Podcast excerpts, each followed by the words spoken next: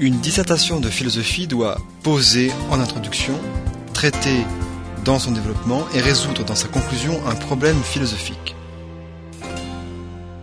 Ce n'est pas une question de cours. Certes, certaines connaissances sont nécessaires, mais c'est à vous d'inventer votre solution au problème que vous aurez d'abord identifié. Alors, comment faire? Eh bien, il faudra commencer par vous assurer d'avoir bien compris le sens de la question qui vous est posée.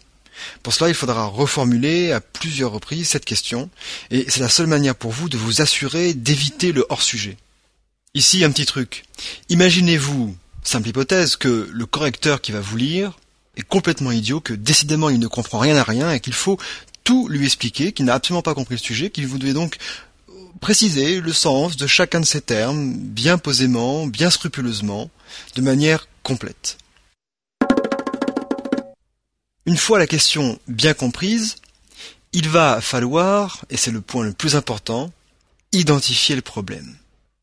Alors c'est ici en effet qu'est la vraie difficulté de cette épreuve de philosophie au baccalauréat, car la question qui vous est posée, eh bien justement vous ne devez pas y répondre directement. Au contraire, vous devez toujours commencer par montrer pourquoi on ne peut pas apporter de réponse immédiate à cette question.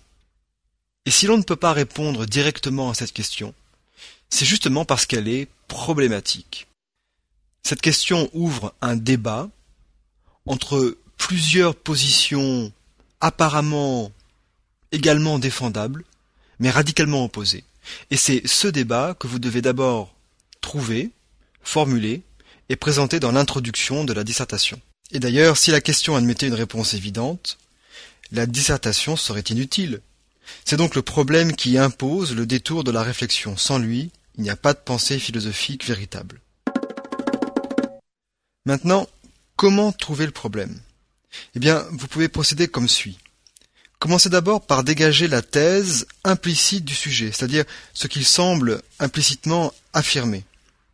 Ensuite, cherchez les présupposés, c'est-à-dire ce qui est sous-entendu et admis par le sujet, par la question posée comme allant de soi. Cherchez aussi les conséquences, ce à quoi on aboutit si on accepte l'idée présupposée par le sujet.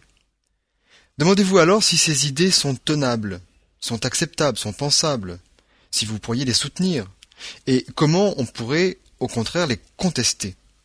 Cherchez donc les contradictions et les tensions entre les différents termes du sujet, et cherchez les tensions aussi entre les grandes réponses possibles au sujet. Puisque la problématique est l'ensemble des questions qu'il faut traiter pour pouvoir répondre au sujet, elle s'élabore en fait en même temps que le plan, c'est-à-dire que vous allez les ajuster progressivement l'un à l'autre.